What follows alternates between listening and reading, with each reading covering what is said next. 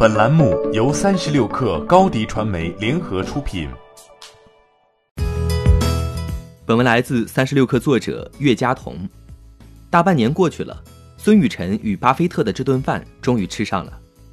二月六号晚间，创创始人孙雨晨在推特上发文表示，已于一月二十三号晚在内布拉斯加州奥马哈市的欢乐谷俱乐部与巴菲特共进晚餐。根据彭博社报道，巴菲特分享了其在商业、投资和生活中的经验，并且表示区块链具有其价值。在支付领域拥有众多企业且有巨大的需求，他认为区块链技术将对支付的未来产生巨大的影响。但对于比特币，巴菲特在这次谈话中的态度还和以往一样，认为比特币抓住区块链的价值需要很长的路要走。孙雨晨告诉巴菲特，比特币将是下一代的流通货币。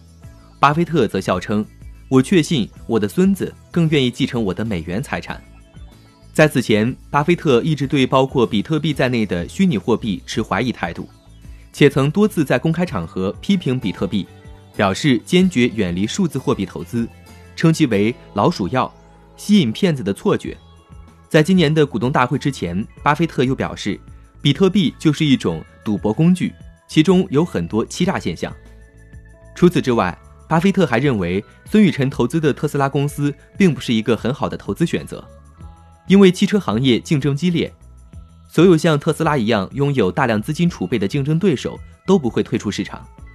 据悉，这顿晚餐持续了三个多小时，主打牛排和可口可乐。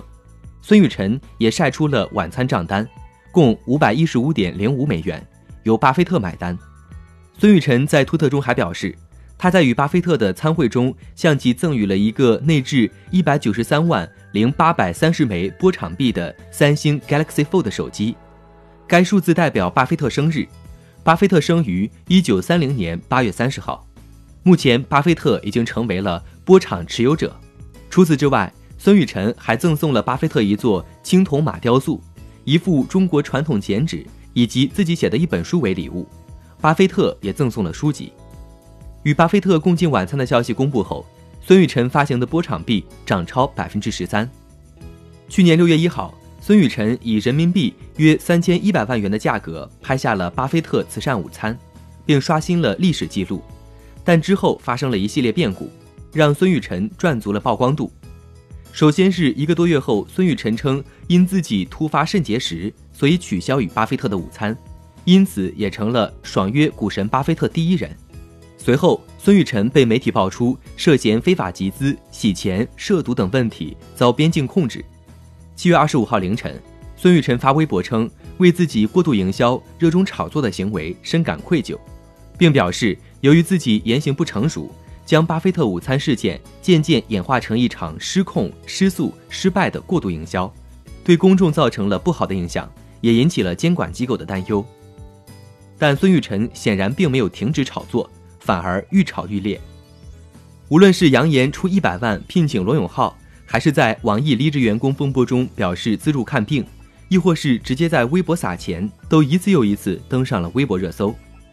二零一九年十二月十二号晚，孙雨晨的微博账号被关闭，相关页面显示该账号因被投诉违反法律法规和微博社区公约的相关规定，现已无法查看。欢迎添加小小客微信，xs 三六 kr 加入克星学院，每周一封独家商业内参，终身学习社群，和大咖聊风口谈创业，和上万客友交流学习。